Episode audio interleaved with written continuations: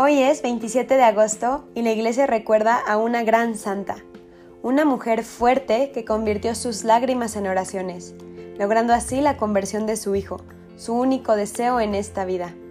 Ella es Santa Mónica. Mónica, la madre de San Agustín, nació en Tagaste, en África del Norte, en el año 332. Ella deseaba dedicarse a la vida de oración y de soledad, pero sus padres dispusieron que tenía que esposarse con un hombre llamado Patricio. Este era un buen trabajador, pero de genio terrible, además mujeriego, jugador y pagano, que no tenía gusto alguno por lo espiritual. La hizo sufrir muchísimo y por 30 años ella tuvo que aguantar sus estallidos de ira ya que gritaba por el menor disgusto, pero éste jamás se atrevió a levantar su mano contra ella. Tuvieron tres hijos, dos varones y una mujer. Los dos menores fueron su alegría y consuelo, pero el mayor, Agustín, la hizo sufrir por varias décadas. En aquella región del norte de África, donde las personas eran sumamente agresivas, las demás esposas le preguntaban a Mónica por qué su esposo era uno de los hombres de peor genio de toda la ciudad, pero que nunca la golpeaba, y en cambio los esposos de ellas las golpeaban sin compasión. Mónica les respondió, es que cuando mi esposo está de mal genio, yo me esfuerzo por estar de buen genio. Cuando él grita, yo me callo. Y como para pelear se necesitan dos y yo no acepto entrar en pelea, pues no peleamos.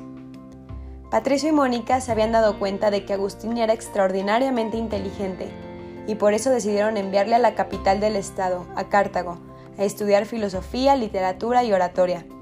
Pero a Patricio, en aquella época, Solo le interesaba que Agustín sobresaliera en los estudios, fuera reconocido y celebrado socialmente y sobresaliese en los ejercicios físicos.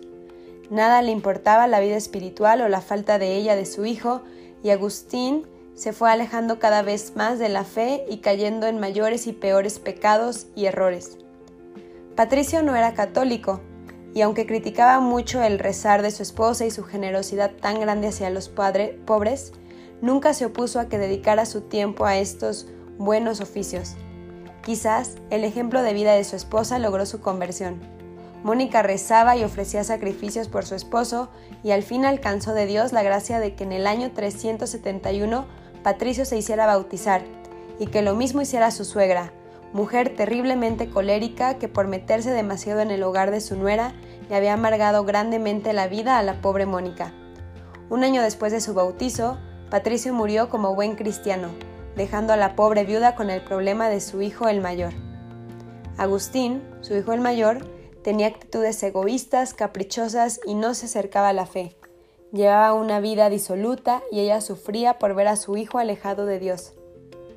Cuando murió su padre, Agustín tenía 17 años y empezaron a llegarle a Mónica noticias cada vez más preocupantes del comportamiento de su hijo.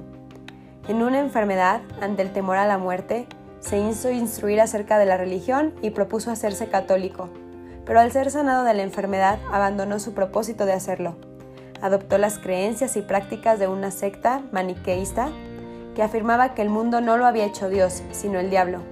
Y Mónica, que era bondadosa pero no cobarde, ni débil de carácter, al volver su hijo de vacaciones y escucharle argumentar falsedades contra la verdadera religión, lo echó sin más de la casa y cerró las puertas porque bajo su techo no albergaba enemigos de Dios.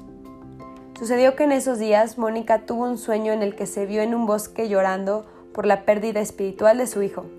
Se le acercó un personaje muy resplandeciente y le, y le dijo, Tu hijo volverá contigo. Y enseguida vio a Agustín junto a ella. Le narró a su hijo el sueño y él le dijo lleno de orgullo que eso significaba que iba a volver, que ella se iba a volver maniquea, como él. A eso ella respondió, en el sueño no me dijeron la madre irá donde el hijo, sino el hijo volverá a la madre. Su respuesta tan hábil impresionó mucho a su hijo Agustín, quien más tarde consideró la visión como una inspiración del cielo. Esto sucedió en el año 437, aún faltaban nueve años para que Agustín se convirtiera.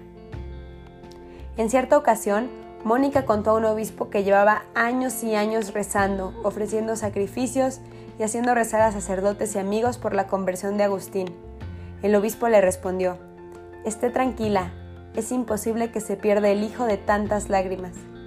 Esta admirable respuesta y lo que oyó decir en el sueño le daban consuelo y llenaban de esperanza, a pesar de que Agustín no daba la más mínima señal de arrepentimiento.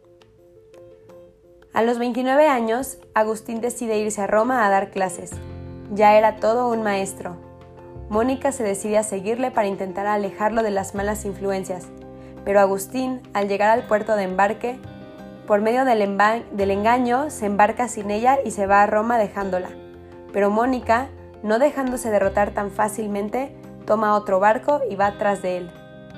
En Milán, Mónica conoce al santo más famoso de la época en Italia, el célebre San Ambrosio, arzobispo de la ciudad. En él encontró un verdadero padre, lleno de bondad y sabiduría que le impartió sabios. Además de Mónica, San Ambrosio también tuvo un gran impacto sobre San Agustín, a quien atrajo inicialmente por su gran conocimiento y poderosa personalidad. Poco a poco comenzó a operarse un cambio notable en Agustín. Escuchaba con gran atención y respeto a San Ambrosio, desarrolló por él un profundo cariño y abrió finalmente su mente y corazón a las verdades de la fe católica. En el año 387 ocurrió la conversión de Agustín, se hizo instruir en la religión y en la fiesta de Pascua de Resurrección de ese año se hizo bautizar. Agustín, ya convertido, dispuso volver con su madre y su hermano a su tierra en África, y se fueron al puerto de Ostia a esperar el barco. Pero Mónica ya había conseguido todo lo que anhelaba en esta vida, que era ver la conversión de su hijo ya podía morir tranquila. Y sucedió que estando ahí en una casa junto al mar, mientras madre e hijo admiraban el cielo estrellado y platicaban sobre las alegrías venideras cuando llegaran al cielo, Mónica exclamó entusiasmada, ¿Y a mí qué más me amarra a la tierra? Ya he obtenido de Dios mi gran deseo, el verte cristiano. Poco después le invadió una fiebre que en pocos días se agravó y le ocasionó la muerte. Murió a los 55 años de edad del año 387. Yo creo que todas las mujeres que son madres pueden sentirse identificadas con Santa Mónica y creo que ella nos da un ejemplo de esperanza en el Señor y de un verdadero amor por los hijos, pues sabía que más que cualquier otra cosa, el mayor, el mayor bien para su hijo era Dios mismo.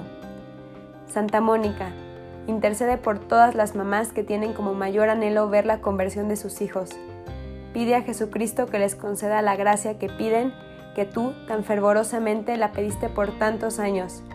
Y ayuda a estas madres que no se desanimen y que mantengan la esperanza hasta el último día de sus vidas.